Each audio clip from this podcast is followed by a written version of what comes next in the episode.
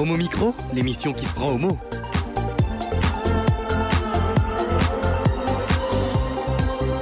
Homo Micro avec Brahim Neid Balk.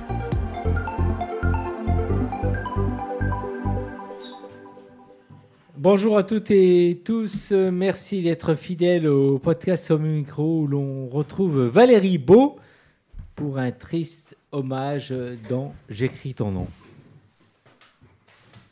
Bonsoir, ce sera un hommage à la jeune égyptienne euh, Sarah Egazi.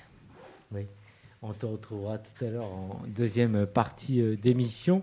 Un autre sujet qui fait partie de l'actualité, euh, dans le plus de l'actu, avec Nicolas Rividic qui a tendance à taper le poing sur la table et de dire, revendiquer un certain nombre de choses et c'est propre à sa personnalité. Bonsoir Nicolas. Bonsoir Brahim, bonsoir à toutes les auditrices et tous les auditeurs. Ce soir, je parle de statistiques ethniques. À tout à l'heure en deuxième partie euh, d'émission. Ça fait partie aussi de l'actualité du moment, la réouverture des cinémas où il euh, faut absolument aller voir le, film euh, Le Locataire, un film de Marco Berger qui sortira le 1er juillet, un film distribué par Optimal. Pour en parler, nous avons le plaisir de recevoir Gaston.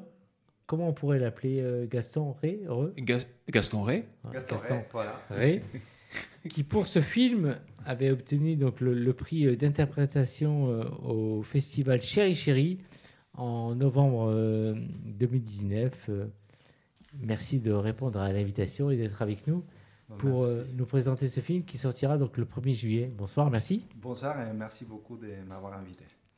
Merci d'être là. L'émission est réalisée par notre ami euh, Antoine qui est avec nous. Et tout de suite, un autre Antoine Duvignal qui est la, critique euh, du film et qui a vu le film et qui va tout nous dire avant euh, l'entretien avec vous, justement. Bonsoir, bonsoir à tous. Alors, je vous, j'y vais, hein, je vous parle de- du colocataire. Alors, le colocataire, et bien sûr, comme tu l'as déjà dit, est un, est un film du réalisateur argentin Marco Ber- Berger, je vais le prononcer à la française, qui s'était déjà fait remarquer par son premier long métrage, Plan B, qui est devenu d'ailleurs une, une référence du cinéma LGBT mondial. C'est son sixième film et il est porté par deux acteurs principaux que sont Alfonso Baron dans le rôle de Juan et Gaston Rey dans celui de Gabriel, diminutif Gabo. En préambule, d'ailleurs, alors juste une petite remarque sur le, titre euh, français. Euh, le colocataire est l'adaptation du titre espagnol Un Rubio, qui est littéralement un blond. Et comme c'est souvent le cas euh, pour les adaptations de titres au cinéma, celle-ci donne, à mon avis, une idée bien lointaine de ce que porte le titre espagnol. Dans Un Rubio, il y a l'article indéfini qui souligne l'idée d'anonymat de passage. Et Gabriel euh, ne fait finalement que passer dans cet appartement et dans la vie de Juan. Et c'est tout le sujet du film. Mais fermons la parenthèse. Alors, de quoi s'agit-il? En quelques mots, nous sommes en Argentine, dans la banlieue de Buenos Aires. Juan travaille dans une menuiserie éloignée de son domicile et doit trouver rapidement un, loc- un colocataire après le départ de son frère. Et c'est Gabriel, un de ses collègues de travail, qui finalement emménage chez lui. Cet arrangement, somme toute assez classique au départ, se transforme en une attraction naissante évoluant vers la passion. Alors d'emblée, le générique nous met dans l'atmosphère du film. Quelques accords de piano, une petite musique douce, intérieure, un rythme qui correspond à celui du film et à la lente progression du sentiment amoureux. Juan et Gabo ont peu d'argent, d'où la colocation. Ils appartiennent à ce que l'on pourrait rapidement appeler en Argentine une forme de classe ouvrière. On ne sait pas très bien comment la définir, mais enfin, pas loin de ça. Un milieu plutôt populaire qui ne favorise pas une vie d'homosexuel assumée, tant il est machiste, voire homophobe. Dans ce monde-là, bah, il vaut mieux se revendiquer hétérosexuel et rester caché. Parfois même en théâtralisant sa vie de supposé hétéro, ce qui est le cas de Juan, qui ramène ses nombreuses conquêtes féminines avec lesquelles il passe une nuit. Pas beaucoup plus. On sent pourtant bien que les femmes ne sont pas son attirance première. Il en est même à se plaindre de celles qui tentent de s'incruster. Une femme au lit, oui, mais des sentiments, ça, c'est autre chose. Quant à Gabo, il a sans doute essayé de refouler son attirance pour les garçons. Il a rencontré très jeune une femme qu'il a épousée et dont il a eu une fille. Alors qu'elle décède dans un accident, il se retrouve veuf très tôt et confie sa fille à sa mère. Voilà, avec des histoires différentes, mais un point commun, la difficulté de s'assumer, ce sont ces deux personnalités qui se rencontrent.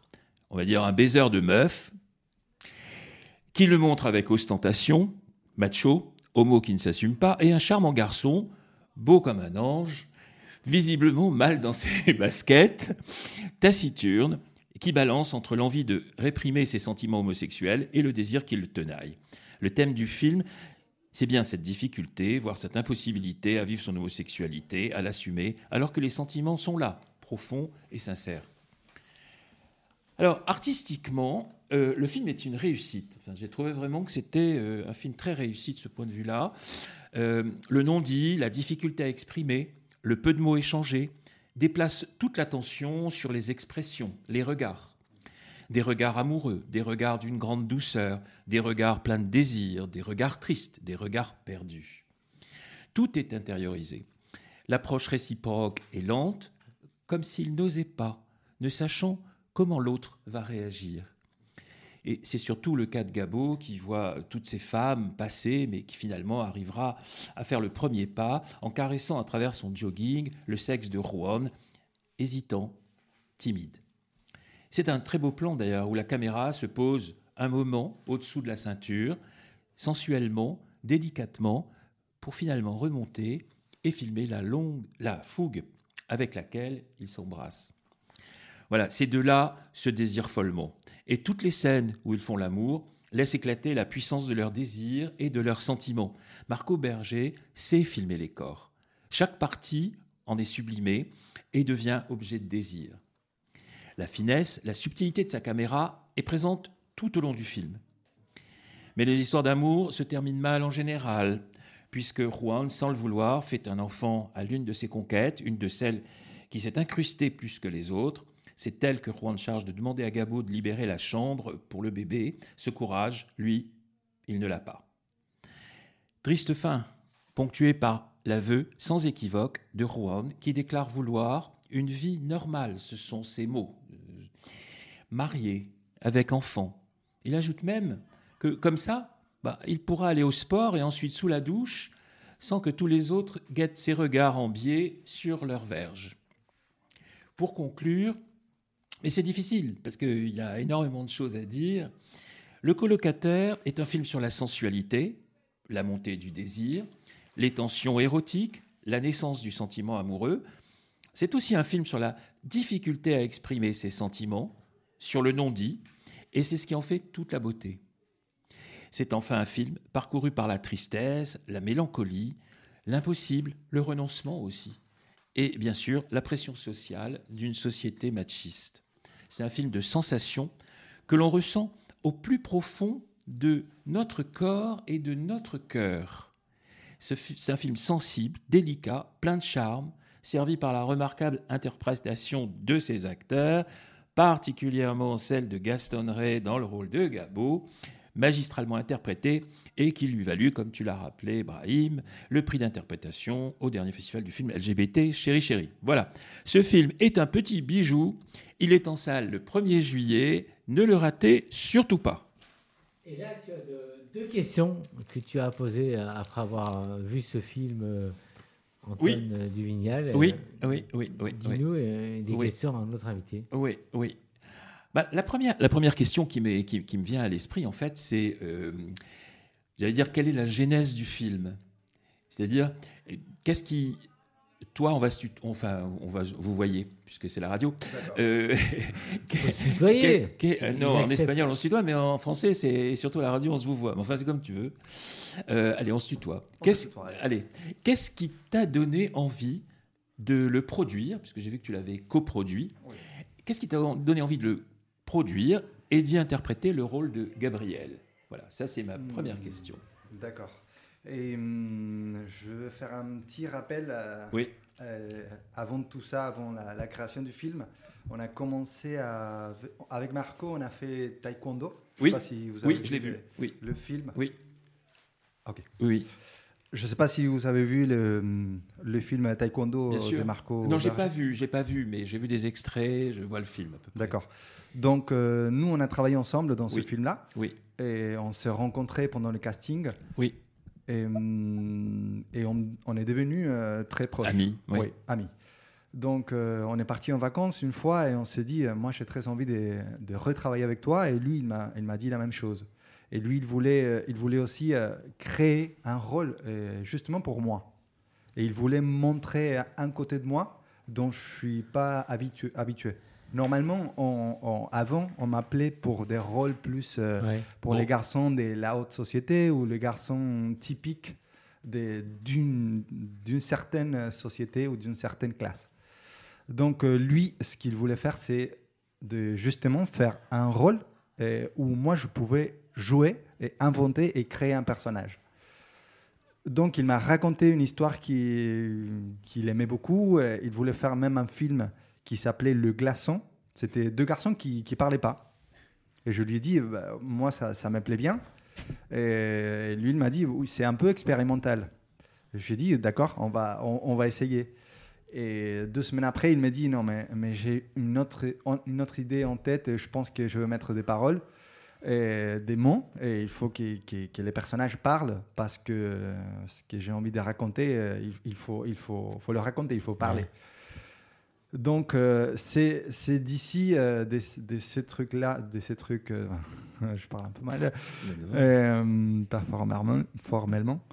C'est des, des, des- ça, des, des, cette, ex- des- cette vidéo expérimentale qu'il voulait faire qui est, qui est parti le personnage de Gabo. La- le personnage qui ne parle pas, presque, qui ne parle pas. Un peu comme dans El Relor. Ouais, El Relor. Oh, voilà, comme un reloj. Voilà. Donc, euh, moi, ça me donnait vraiment envie de, de, de ça, de montrer, euh, montrer le désir à partir euh, du regard et ne pas trop parler. Oui.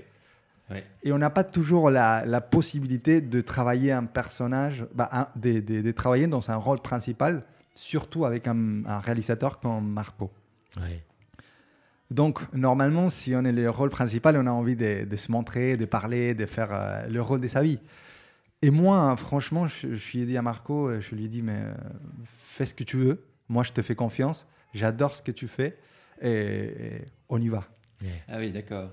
Parce qu'on sent bien que votre personnalité, enfin réelle, telle qu'on la maintenant, telle qu'on l'aperçoit, euh, elle est, elle est plus, beaucoup plus extravertie que, Oh, oui, tout à fait. Tout à fait. que celle, que celle du film, que Oui. celle dans le film, hein, c'est certain. Tout à fait. Mais, euh, mais de toute façon, euh, Marco Berger, c'est un, c'est un, un réalisateur euh, euh, qui, qui est ce- comment euh, qui aime bien ces situations-là où les gens euh, où il y a de l'attente, où les gens Oui. se parlent peu, Ouais. où euh, où il y a du désir. Ouais, voilà. Ça c'est récurrent en fait hein, dans, Ouais. dans, dans, dans tous ces films. C'est récurrent et on voulait aussi, lui ce qu'il m'a dit c'est j'ai envie de voir qu'est-ce qui se passe si, si ce film-là euh, commence comme les autres films finissent. On va voir, normalement il y a de la tension, tension, tension, tension, et à la fin il y a un bisou. Il y a le- le- le- la chose un peu Disney. Et là il m'a dit qu'est-ce qui se passe s'il y a le bisou à 25 minutes de- du film? Qu'est-ce Un qui gros passe bisou, hein, quand même. Un gros bisou, et après, euh, oui. Un très gros bisou. hein. Ouais. Mais c'est vrai que c'est, c'est un de ces films où finalement la fin n'est pas très heureuse en fait, elle est triste Ouais. même. Euh, c'est Ouais. voilà, c'est, Ouais. ça lui correspond. Un, un peu- c'est-à-dire qu'en fait, ça nous permet de vous voir vous le- dans un- une interprétation beaucoup plus euh, euh, bah, triste parce qu'il y a quelques larmes quand même à la fin. Ouais. On- vous Oui. essuyez de, Oui, vagues larmes quand il quand il vous tient son discours là. Bah, c'est pas possible. Moi, je veux une vie normale. Ouais. Euh, donc c'est c'est c'est il y a une- il y a- finalement il y a une belle palette quand même dans oui, votre tout rôle. fait. hein, tout à fait. En plus, euh, bah, cette euh, fin, on a, on a bien parlé de cette fin. Et euh, Marco, il voulait euh, finir le film, euh, oui, genre Disney, euh, une chose bien. Et je lui ai dit, mais qu'est-ce qui se passe si, si c'est plus humain? Oui, c'est Et ça. si ça finit pas comme, euh, bah, toutes les histoires d'amour finissent mal, comme, comme En général. en général. Et je me suis dit, mais pourquoi pas? Ouais, Et, ouais. une fin comme ça Et après, à la fin, je pense qu'il y a, qu'il y a, qu'il y a une chose en plus. On trouve un personnage qui, qui avance dans son histoire, il y a un personnage qui ne peut pas avancer. Ouais, exactement. Et je pense que ça, c'est est- assez, une- joli, c'est assez heureux. c'est- Ça montre aussi un côté très humain. très humain. Et, et puis, euh, moi, ce qui m'a vraiment. euh, moi, je trouve que c'est un film très troublant, hein, très, très beau, très troublant. euh, et, et ce qui est vraiment euh, superbe, c'est effectivement. euh, tous les non-dits, les regards, etc. Là, vous avez beaucoup travaillé, enfin avec lui, avec Marc Oui. Berger, sur les, sur les regards. euh, c'est, euh, c'est, c'est, euh, voilà, on est, on est saisi, quoi. On, Ouais. on aime. Ouais. Hmm. Et j'en avais- J'avais une deuxième question, après je te laisse la parole, Brahim. Qui me venait à l'esprit, c'est comment, a- comment a, a- a fonctionné le tandem avec Alfonso Baron Et Est-ce que s'embrasser, être nu, faire l'amour, est-ce que ça est-ce que ça n'a jamais été un problème? Non, ça n'a jamais été un problème. Euh, comme je disais à Marco, euh, moi je, je lui fais confiance. Je ne sais pas si avec un autre réalisateur je, je peux faire la même chose. Mais avec Marco, euh, on se connaît tellement, on est, on est vraiment amis. Et lui il disait tout le temps, mais, mais t'inquiète pas, moi je te protège. Oui. Fais-moi confiance. Oui. Et après, Alfonso aussi, lui, il se donne beaucoup. Lui, il travaille beaucoup à- avec son corps. Il est danseur, aussi. oui. Donc, il travaille beaucoup a- avec son corps. Son corps. Et donc, euh, il y a eu une chimique qui, Qui, qui a, qui a- qui a fonctionné. oui, qui a fonctionné. Euh, Avec Marco aussi, tous les trois, on était vraiment très connectés. Oui. Il n'y avait pas de pudeur. Euh, Vraiment, il y avait, il y avait quelque chose de bien. Oui. Il n'y avait pas d'excès. avait- C'était juste. Hum, C'était toujours juste. Euh, en tout cas, à, à- à- à l'écran, ça, passe très très bien. Je veux dire, on n'a pas du tout l'impression que Ouais. qu'il y a de voilà qu'il y a de la gêne ou que c'est euh, on y croit. Oui, Voilà. Ouais, ouais. Il n'y a pas eu des, des gènes. Non, ça se sent. Ouais. Euh, tu voulais Alors, justement, comment peu son homosexualité aujourd'hui en Argentine? Est-ce que c'est euh, facile dans une société qui semble encore très machiste, voire même euh, homophobe euh, Un homosexuel aujourd'hui, comment il peut se situer? C'est pas toujours euh, simple et le film illustre un certain nombre de choses. Dites-nous un peu. Oui, la société argentine, elle est un peu derrière la société française et la société européenne et par rapport à, l'homosexualité. Je pense que, surtout à l'intérieur, la banlieue et tout ça, c'est plus compliqué. À Buenos Aires, ça va? Petit à petit, ça, ça avance. Ça fait, ça fait deux, deux ans, deux ans et quelques que je suis pas là. Donc, je ne peux pas parler de, de qu'est-ce qui se passe maintenant.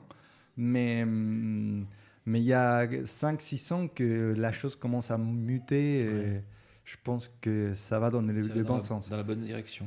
Oui. Mais c'est, on, est, on, est, on, est, on est bien sûr on est bien derrière euh, l'Europe, euh, tout ce qui est oui, le centre du. Et, un- Et est-ce que- comme euh, le vôtre sera diffusé en Argentine? Le colocataire? Ouais. Et il a, il a été déjà diffusé en Argentine, Et en Et- Australie en Australie. et oui, après on a fait beaucoup des, des, des festivals. ouais. Mais en Argentine, ça a été la- l'année dernière. ouais. On a fait deux mois et après la salle est fermée à cause de- du gouvernement Ouais. du moment.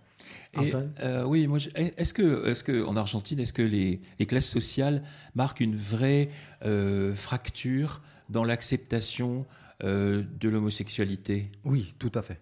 Tout à fait. Surtout dans la banlieue, c'est c'est vraiment, vraiment compliqué. C'est, bah, on ne peut pas dire que- qu'on est homosexuel. C'est c'est- Ah ouais. c'est- c'est presque interdit. Et tous les, tous les, tous les jeux, on joue beaucoup avec ça. Avec, euh, je ne sais pas si, si vous vous rappelez de la scène où il y a le, le monsieur de 60 ans Oui. qui parle de, de sa fille qui, Oui, oui. qui a une copine qui est Euh, homosexuelle. Et lui, il dit euh, oui, mais elle est comme un garçon, elle est, elle est grosse, elle, est, elle, peut, elle, peut, elle peut prendre une moto presque plus que moi. Bah. Elle parle despectivement de, de l'homosexualité et c'est ça. Oui, oui. c'est très homophobe en fait. hein. oui, très Oui, machiste, surtout, homophobe. euh. Mais ça, c'est, vous dites dans la banlieue, parce que euh, la banlieue, dans, dans le sens où c'est une banlieue populaire quand même, parce qu'il y a pas, Ouais. j'imagine qu'il y a quand même des banlieues chics aussi euh, autour de Buenos Oui, oui, bien sûr. Mais oui, c'est sûr. banlieue populaire. Oui, là, c'est banlieue euh, bien. Ouais, oui, très, très populaire. Mais c'est très marqué. C'est-à-dire que, par exemple, quand on est dans une société euh, moyenne, on va dire euh, bourgeoisie moyenne, avocat, médecin et tout ça, ça c'est plus facile à Là, ça plus passe. accepter, ça passe. Oui, là, ça passe. Mais dans les classes moyennes, euh, basses, euh, Ça, ça là, passe pas. c'est- Il, vaut mieux. C'est un peu comme dans nos quartiers, quoi. Ouais. D'une certaine façon, avec le livre que tu as écrit, toi. hein, je vais pas raconter ma vie ici. Non, non, non, non, non, mais non, bien sûr. Mais une question un peu qui a un rapport un peu avec le, euh, le mouvement LGBT euh, en, en Argentine. Est-ce qu'il y a un mouvement qui lutte et qui revendique un certain nombre de choses euh, Oui, oui, il y en a. Oui, il y en Ouais. a. Et surtout, il y a 2-3 ans, il y a eu aussi euh, pour le matrimoine éga- égalitaire, Ouais. euh, pour le mariage pardon, égalitaire, il y a eu euh, une grande, grande mobilisation. En plus, on a, et pour l'avortement, Ouais. on a la, bah, on- on n'a pas le droit d'avorter en Argentine.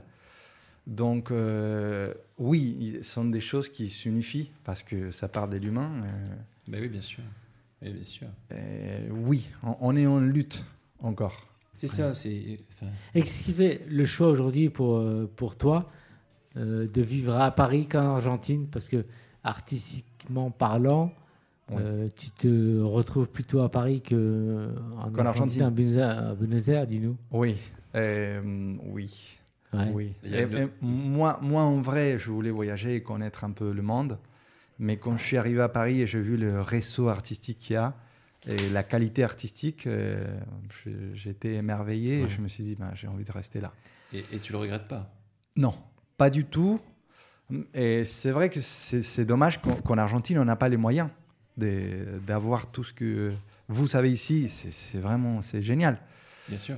Et justement, est-ce que. C'est la il y a une question de Nicolas hein, qui, avait autour, une question autour du sujet. Oui, en, fa- en fait, euh, j'avais vu euh, Plan B Oui. et du film, il y avait une, une atmosphère de grande solitude finalement. Les deux personnages étaient Mm. dans un huis clos, c'était très fermé, très secret. Oui. Du coup, dans ce film-là aussi, on est sur cette base d'un huis clos où il y a un environnement amical ou ce genre de choses. En tout cas, dans la description et la critique euh, Hmm. qu'Antoine en a faite, on, on a l'impression de retrouver un peu ce, ce huis clos entre les deux personnages qui sont un peu coupés du monde et. Oui. Non. Non. Euh, Vas-y, Rep. je sais pas si. Non, non. euh, Vas-y, vas-y. euh, huis clos, ça veut dire. euh, Qu'est-ce que ça veut dire huis Ben, clos? huis clos, ça veut dire en fait euh, euh, quelque chose de fermé, Ouais. où il y a des personnes qui sont en présent, en pré- enfin qui sont face à face, Ouais. et euh, personne n'intervient.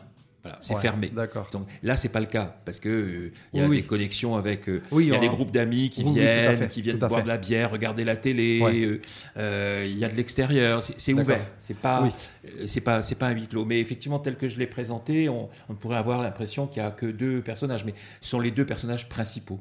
Mais autour, il y a quand même. Oui, oui, oui, oui. Il y a, il y a, il y a tout le temps les- le danger de, de l'extérieur. oui, le danger homophobe presque. Le- Oui, voilà. Oui. Il y a le huis clos, oui, entre euh, eux deux, mais quand ils, quand ils sont, Oui. sont les autres. Oui, parce qu'en fait, c'est un appartement où ils vivent, ils sont supposés vivre tous les deux, mais il y a du passage quand même. Il y a déjà Oui. les femmes pour Oui. euh, Juan, et puis il y a les, les copains, les amis qui viennent boire euh, de la bière, qui s'installent pendant des heures. Ouais. Enfin, etc. Ouais. Euh, moi, j'avais une dernière question. C'était, euh, est-ce que la production a été facile à monter? Est-ce que vous avez bénéficié d'aide? Enfin, comment Non, pas du tout. ça, ça a été compliqué? Euh, euh, ça a été, oui, oui, ça a été compliqué. On a fait le film avec euh, vraiment presque rien des moyens. On a mis, nous, un peu d'argent Alors, oui, c'est ça. entre Marco, Lucas, qui, Oui. qui est un autre comédien, qui, qui a fait la- le rôle principal au taekwondo, dans Oui. taekwondo. Et Lucas, Marco et moi, on a mis de l'argent, un petit peu d'argent, Ouais. et on a fait le film Ouais, ouais. comme ça. Ouais. Et Comme pourquoi Pourquoi c'était, c'était. Parce que on voulait le faire, on voulait le faire vite. Et après, parce qu'en Argentine, il n'y a, a pas de- d'aide. Il y a le, euh, il y en a.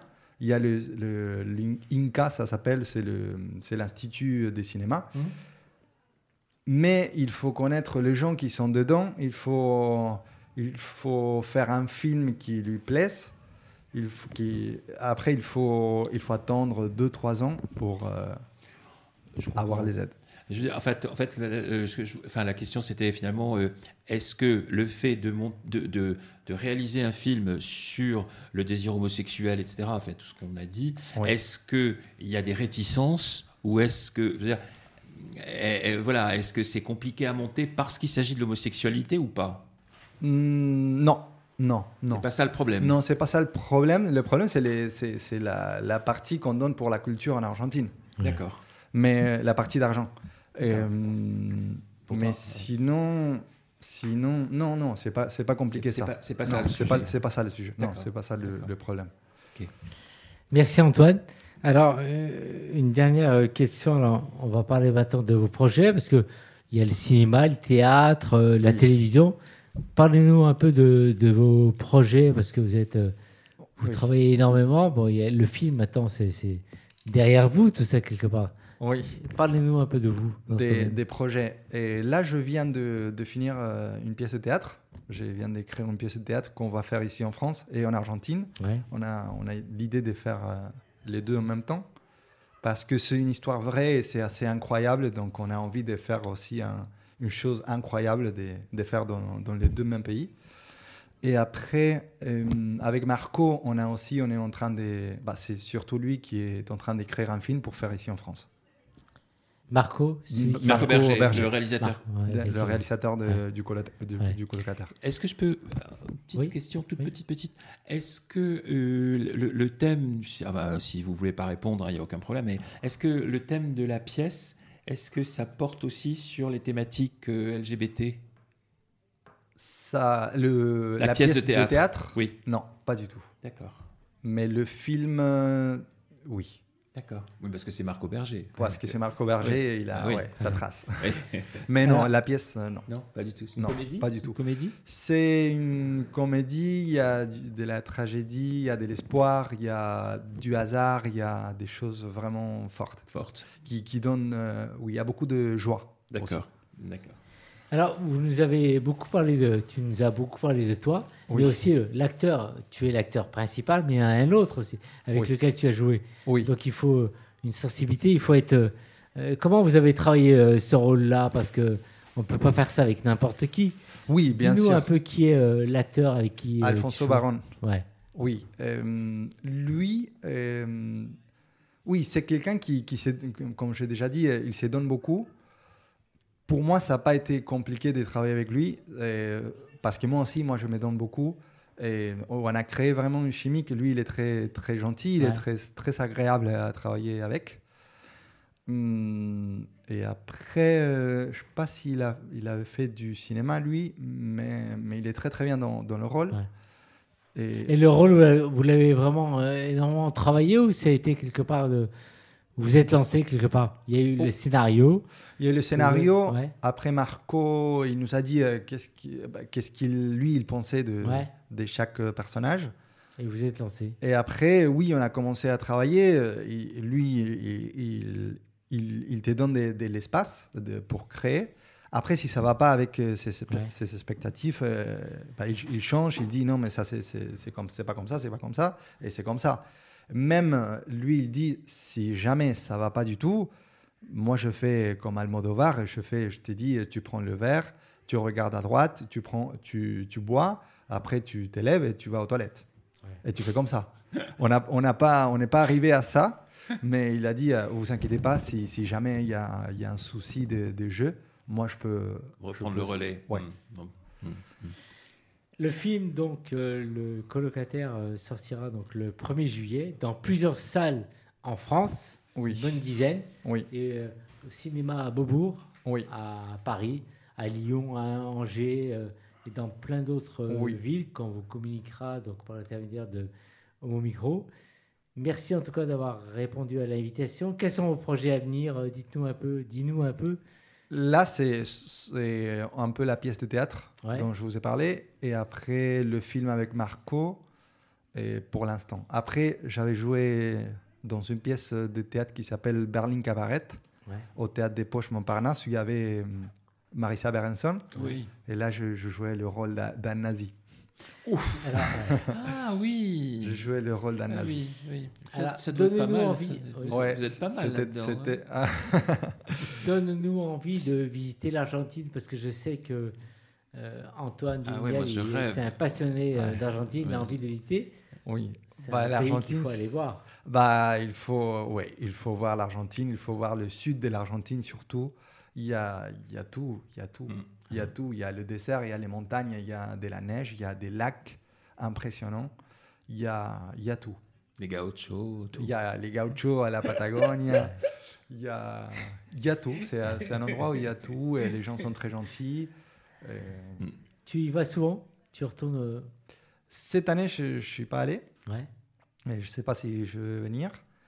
Mais je pense Tu es que entre la France et l'Argentine, tu bosses. euh, je suis plus ici. Ouais. Et en Argentine, euh, oui, je pars euh, une fois par an, parfois. Ouais. Une fois par an, deux. Si Très je bien. peux. Rappelle-nous le titre de- du film, donc le, le colocataire, Le colocataire. qui se jouera donc euh, Le, au cinéma. à partir du 1er juillet, Ouais. cinéma MK2 Beaubourg. Hum, voilà. distribué par Optimal. Optimal et on peut citer Cyril Cyril, euh, oui, Cyril Optimal. Optimal. Merci d'avoir répondu à à l'invitation et, Bon, et à bah, merci. bientôt pour d'autres euh, aventures. J'espère bien. Merci beaucoup euh, pour l'invitation. J'ai adoré le résumé, le, Ah ouais. la critique euh, du film. J'ai adoré, vraiment. Mais moi, j'ai adoré le film. Bah, bah, bah, ça- Un ça- morceau musical qu'on va vous proposer je vais demander à, à Valérie de nous dire ce qu'on va écouter euh, à l'instant. Alors, c'est un groupe libanais qui s'appelle Mansour Leila et c'est Romance.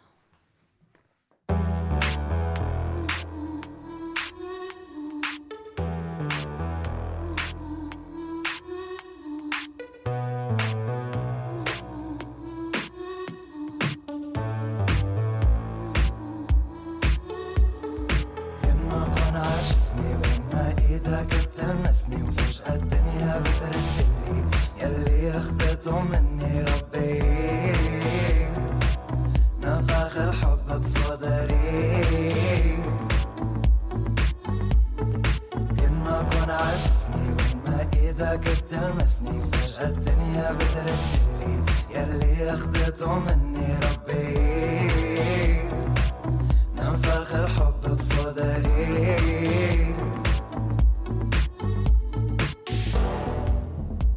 صعبا علي يا زمان قسم سنين الحرمة. خلاص هوانهم كان زمان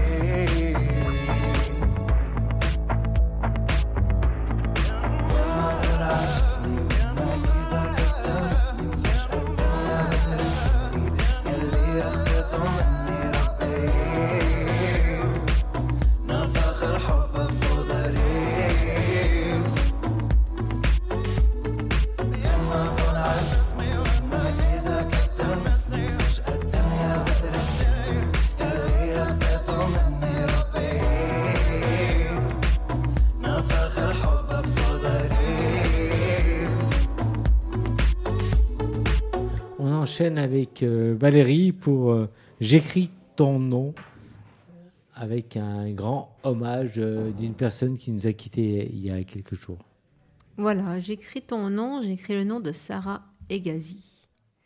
Le 22 septembre 2017, Sarah avait brandi le drapeau arc-en-ciel durant un concert du groupe rock libanais Mansour Leila au Caire, dont vous venez d'entendre une musique. Mansour est un groupe phare de la scène musicale libanaise. La formation née en 2018 se produit dans le monde entier, dont à Paris l'année dernière. Le chanteur du groupe Ahmed Sino est homosexuel ouvertement engagé dans la lutte pour les droits LGBT. Le groupe rock détonne dans le paysage arabe et subit l'annulation de concerts. Au Liban en 2019, leur concert au festival de Byblos a été annulé par la pression des religieux chrétiens. En Jordanie en 2016 et en 2017, à la suite notamment de protestations de parlementaires conservateurs pour éviter la corrompre la jeunesse. En 2017, les autorités égyptiennes avaient interdit aux médias de montrer des homosexuels et de promouvoir leur slogan. Une semaine après le concert de septembre 2017 au Caire, Sarah Egazi était arrêtée par les services de sécurité égyptiens en même temps que plusieurs autres militants LGBT. Accusée d'appartenance à une organisation contraire à la loi, dont elle promouvait les idées et d'incitation à la débauche dans un lieu public, Sarah a été maintenue en détention provisoire et torturée. En janvier 2018, elle était libérée sous caution. La prison m'a tuée, avait déclaré Sarah lors d'une interview. Elle avait raconté son arrestation et sa détention dans un article écrit depuis son exil canadien en septembre 2018. Sarah Egazi avait 30 ans. Elle a été victime de stress post-traumatique. Elle a fini par se donner la mort samedi 13 juin à Toronto, au Canada, où elle s'était réfugiée. La jeune militante égyptienne pour les droits LGBT a laissé une lettre manuscrite en arabe où l'on peut lire à mes frères et sœurs. J'ai essayé de trouver le salut, mais j'ai échoué. Pardonnez-moi. À mes amis, l'épreuve est dure et je suis trop faible pour l'affronter. Pardonnez-moi. Au monde, tu as été extrêmement cruel et je te pardonne. L'année passée, 92 personnes LGBT ont été arrêtées en Égypte selon un groupe de défenseurs des droits. Alors où en sont les droits LGBT dans le monde? Le rapport de SOS Homophobie 2020 nous rappelle amèrement que l'homosexualité reste illégale dans 70 États. Dans plus d'une trentaine, elle est passée de prison. Et on peut être condamné à mort en Afghanistan, en Arabie saoudite, à Brunei, en Iran, en Mauritanie, au Nigeria, au Pakistan, au Qatar, au Soudan, en Somalie, au Yémen. Lors un tour de monde non exhaustif, on déplore des reculs des droits, comme au Gabon et au Tchad, qui ont rendu illégales les relations homosexuelles. Le nouveau code pénal de Brunei, fondé sur la charia, prévoit la lapidation à mort des personnes soupçonnées d'appartenir à la communauté LGBTI. D'autres pays pourraient prendre des décisions similaires, comme l'Égypte, la Guinée équatoriale, envisageant de pénaliser les rapports homosexuels, et l'Ouganda de réintroduire la peine de mort. Il y a des avancées. Le Botswana, l'Angola ont dépénalisé les rapports homosexuels et interdit les discriminations sur la base de l'orientation sexuelle. Mais les marches des fiertés ont été interdites en Jamaïque, au Paraguay, à Cuba. On a vu que c'est pas très facile en Argentine. Au Brésil, le gouvernement est ouvertement hostile. La violence contre la communauté LGBT a explosé. Une personne LGBT est tuée presque tous les jours. Bien que l'Europe soit un des continents où la population LGBT soit la mieux protégée, la situation n'est pas acquise. Une rhétorique anti-LGBT se développe en Pologne et en Hongrie. En Russie, les associations LGBT ont démantelé et réprimé.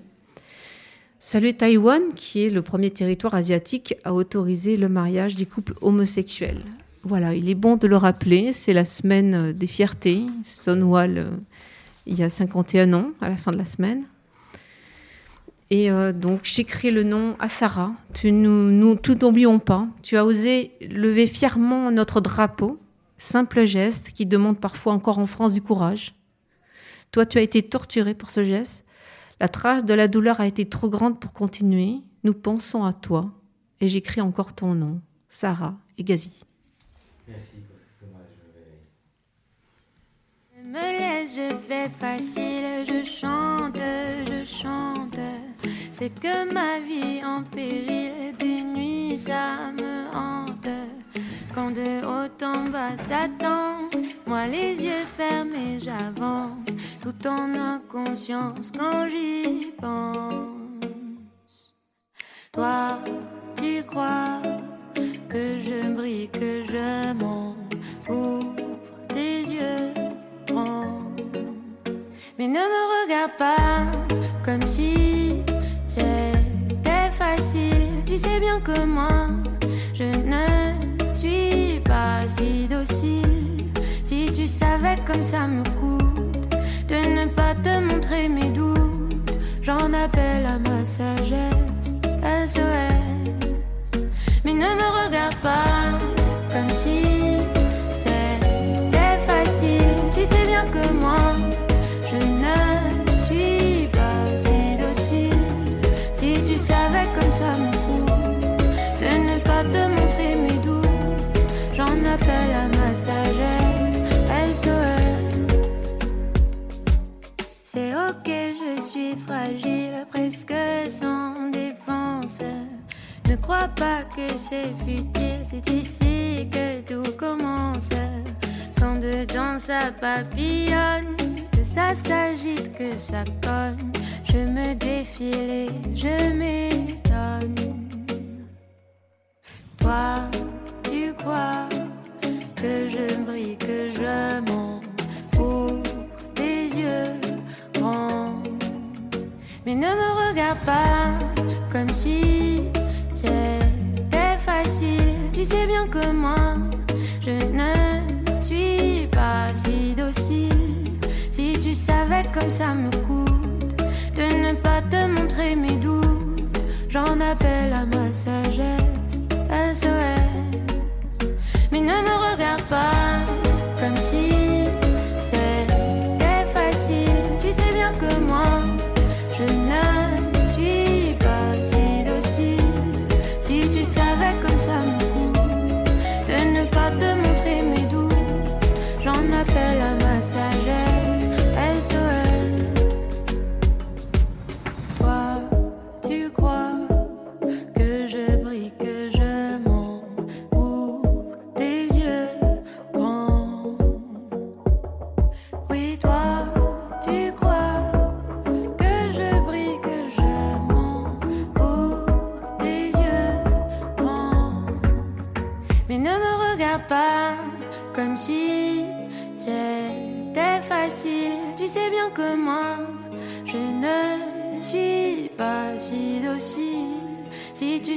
Comme ça me coûte de ne pas te montrer mes doutes, j'en appelle à ma sagesse. SOS. Mais ne me regarde pas comme si c'était facile. Tu sais bien que moi,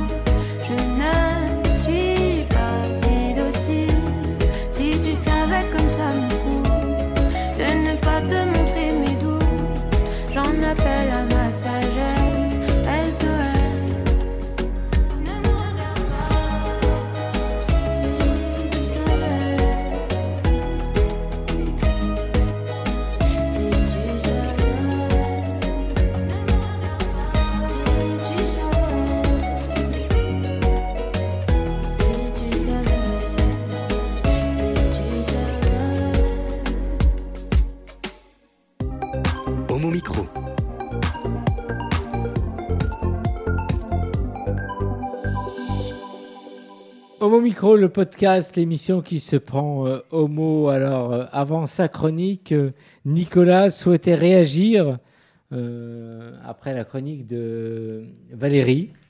Tu avais Mais oui, des choses à parce dire. qu'en un en peu. fait, on parle souvent de ces sujets à l'international dans l'émission, parce qu'évidemment, c'est des choses qui reviennent. Et, et en fait, euh, on, on a toujours tendance à se dire oui, mais on connaît, on sait, etc. Et en fait, ce n'est jamais assez. Parce qu'il y a une violence qui s'exerce contre les personnes LGBT partout dans le monde, Ouais. y compris dans des pays qui se revendiquent d'une forme de liberté, d'égalité, presque de fraternité. Euh, et je ne cite pas que la France. Et, et du coup, voilà, c'est il faut dire, redire, se faire aussi d'une certaine manière le porte-parole, les porte-paroles de ces personnes qui, euh, qui euh, chez elles, euh, se trouvent dans des situations qui sont invivables et qui sont d'une violence euh, inouïe. C'est bouleversant en fait euh, ce d'aborder ces sujets-là. Donc voilà, il faut en parler, en parler, en reparler, en reparler, réinviter Amnesty International bientôt, j'espère, pour qu'on en reparle, parce qu'il faut alerter et il faut le dire. Et en Tchétchénie, c'est pareil, il y a ces, ces, ces camps euh, qui Ouais. sont, euh, qui sont mis, en, mis en œuvre. Enfin voilà, c'est assez, euh, c'est assez révoltant. Et merci Valérie d'avoir encore parlé de ça. Je vous invite euh, sur Internet, on trouve des photos. Elle a été photographiée, c'est très très très émouvant. Qu'on peut retrouver comment Les Bon, je pense que sur Googleise, on met son nom, Mm. euh, Sarah Egazi, euh, Ouais. concert au Caire, et on la trouvera, on trouvera des articles et des photos. Merci. Merci à, à tous les deux. Alors, euh, le plus de l'actu avec Nicolas. Alors, Nicolas, c'est à toi. Et tu reviens sur les statistiques ethniques, l'une des propositions du mouvement contre le racisme dans, la police et par extension dans l'ensemble de la société. Oui, les statistiques ethniques, c'est euh, un peu souvent le, le marronnier qui est invoqué dès lors qu'il est question de discrimination et de racisme dans l'actualité. Alors en dehors du fait que sans être interdites en France, elles y soient très contrôlées, il est toujours surprenant de voir la fougue avec laquelle les groupes minoritaires sont prêts à se faire chiffrer, car au-delà du terme ethnique, c'est bien le terme de statistique qui, moi, me pose problème en la matière. Alors il y a eu, il y a toujours d'ailleurs, un mouvement politique en France fondé après la Seconde Guerre mondiale qui s'est fédéré autour d'un syndicaliste de s'insérer dans le Lot et qui a élevé le chiffre au rang de divinité. Cela se passait dans une France encore fraîchement traumatisée, aux plaies encore béantes, à tel point que notre intéressé, résistant de la dernière heure, ne cachait même pas son nationalisme vichiste lorsqu'il fut élu au conseil municipal de sa ville. Poujade, puisque c'est de lui qu'il s'agit, n'était pas destiné à marquer la suite de l'histoire, un petit commerçant dans une petite ville, un petit, il en fera d'ailleurs son credo, le petit contre le grand. Il connaîtra la notoriété suite à une action qu'il organise pour empêcher un contrôle fiscal visant quelques commerçants de sa ville. La mise en déroute des cols blancs du ministère des Finances signera son entrée en scène. Poujade aura une carrière politique plutôt inespérée. Son mouvement fera même élire 52 députés en 1956, dont un certain Jean-Marie Le Pen, et laissera son nom au courant de pensée qui l'inspira, le poujadisme. Alors Poujade et l'extrême droite française ont frayé du même côté de l'histoire. Le passé du bonhomme et les amitiés politiques qu'il noie dès la fin des années 50 confortent cette proximité. Ainsi, la préférence nationale, un procolonialisme érigé en doctrine politique et un antisémitisme forcené auront vite fait de l'écarter des cercles publics du pouvoir avec l'avènement de la Ve République. Il restera cependant, pendant des décennies, un visiteur nocturne influent de nombreux présidents de la République. Il sera même nommé au Conseil économique et social par Mitterrand en 84, Conseil économique qu'il quittera en 1999. Le poujadisme n'a donc jamais cessé d'irriguer la pensée politique française et la pensée populaire qui a fait sienne ses maximes. Ainsi, la pensée populaire privilégie le bon sens commerçant aux faits, la croyance aux preuves, et n'hésite pas à dénoncer autant que possible l'État voleur spoliant le bon peuple meurtri. Regardez du côté des Gilets jaunes, de Raoul, de Mélenchon et de beaucoup d'autres, les exemples ne manquent pas, mais ça c'est anecdotique.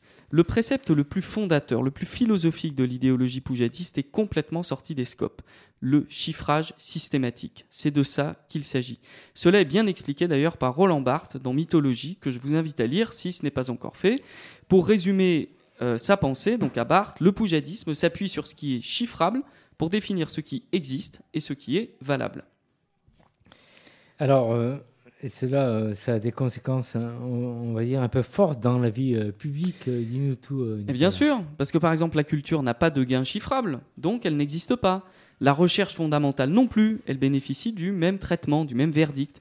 Il en va de même pour les retraités, les jeunes, cela s'étend en fait à toute dépense dont un bénéfice ne serait pas tiré immédiatement. On retrouve des bribes de ce discours dans la théorie de la Startup Nation de Macron ou encore dans le décompte minutieux du gaspillage de l'argent public. Rappelez-vous la glorieuse émission Combien ça coûte animée par Jean-Pierre Pernaud sur TF1. Ouais. Thatcher aussi, au-delà de nos frontières, défendait des thèses absolument similaires.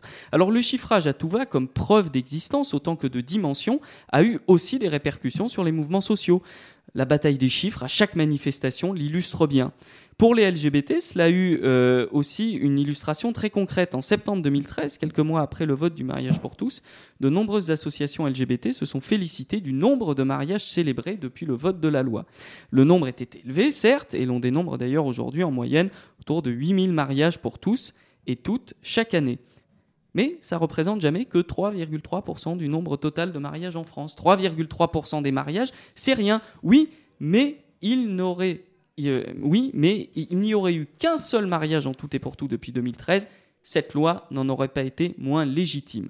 Lorsque nous avons défendu ce droit dans la rue, nous ne menions pas un combat de chiffres, mais un combat pour l'égalité. Le ramener à une comptabilité annuelle n'a aucun sens, mais signe clairement le besoin du chiffrage découlant de l'incapacité, issue du poujadisme, à donner du crédit à ce qui est immatériel.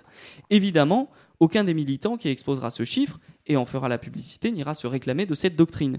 Il y a même fort à parier que sa réaction sera fort véhémente si je m'avise de lui signaler le cas. Cela signifie pourtant que l'idéologie a suffisamment infusé, qu'elle est suffisamment intégrée dans notre appareil de pensée pour qu'elle soit désormais dissociée de son auteur et du contexte de sa naissance.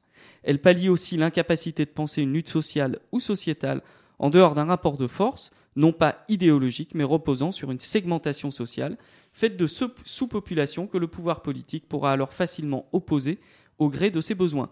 Les profs ne foutent rien, ou la SNCF c'est des privilégiés. Voilà deux exemples parlants qui se passent de commentaires.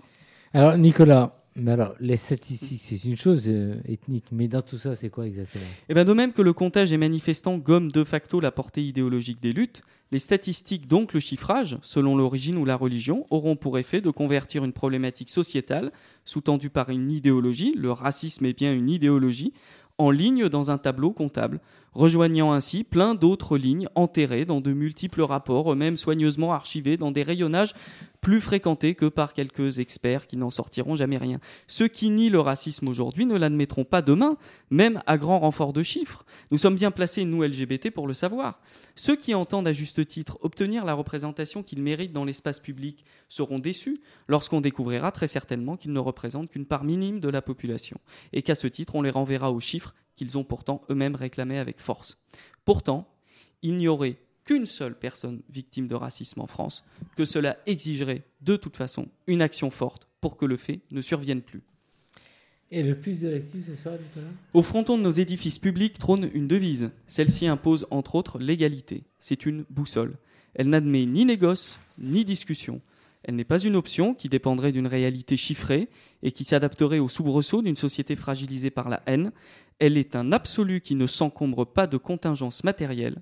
L'égalité n'est pas une valeur comptable. Merci Nicolas pour cette excellente, comme toujours, comme d'habitude, au micro. Et on finit pour revenir un peu sur le film que nous avons évoqué tout à l'heure avec notre invité.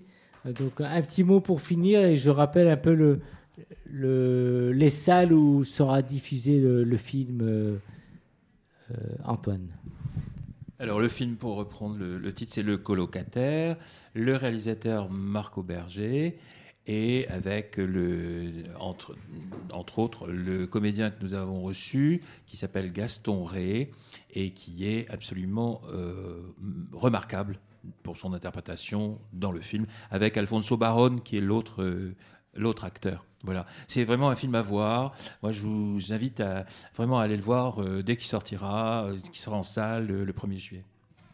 Alors, il sortira en salle au MK2 euh, Beaubourg à Paris, à Lyon au cinéma Comédia, mais aussi à Aix-en-Provence Ciné Mazarin, Angers les 400 coups, Brest les studios, le l'aveu l'aveu, euh, je, ne sais plus lire en fait, l'aveu, l'année au casino, à Nice à Mercury, non, C'est ça le problème d'avoir des animateurs alcooliques. Hein. Effectivement, ouais. à Rouen, euh, au Hall, au Toile, à Tours, Cinéma Studio, et à Vesoul, au Majestic. Vous connaissez Vesoul? Est-ce que tu veux chanter un peu de Jacques Brel? Il nous reste quelques minutes. Ah, alors dis-nous, hein, à Vesoul en fait. Hein. Dans tous ces cinémas sera donc diffusé le, film à partir du 1er euh, juillet. merci d'avoir euh, répondu à l'invitation et, et aux chroniqueurs un peu. Tu as été séduit, séduit vraiment par le film. euh, Plus que par le film. mais redis-nous, en fait, ah, Par l'acteur. pas l'acteur. Merci euh, Nicolas. Eh bien, merci Brahim. Merci euh, Valérie. Merci, j'ai hâte de découvrir le film. Et on ira tous se voir à partir du 1er juillet. Merci à Antoine d'avoir réalisé euh, l'émission. Eh bien, écoutez, on vous donne rendez-vous la semaine prochaine. On recevra euh, un auteur. Qu'est-ce qu'on va recevoir ce On sera- sait- On sait plus. La surprise, si. Mais ce sera la, la- la surprise. Et vous, vous aurez le temps de voir. On vous embrasse et à très vite. Ciao.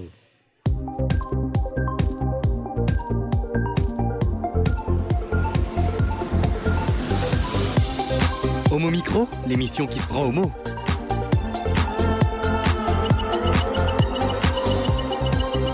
Homo Micro avec Brahim Neidbalk.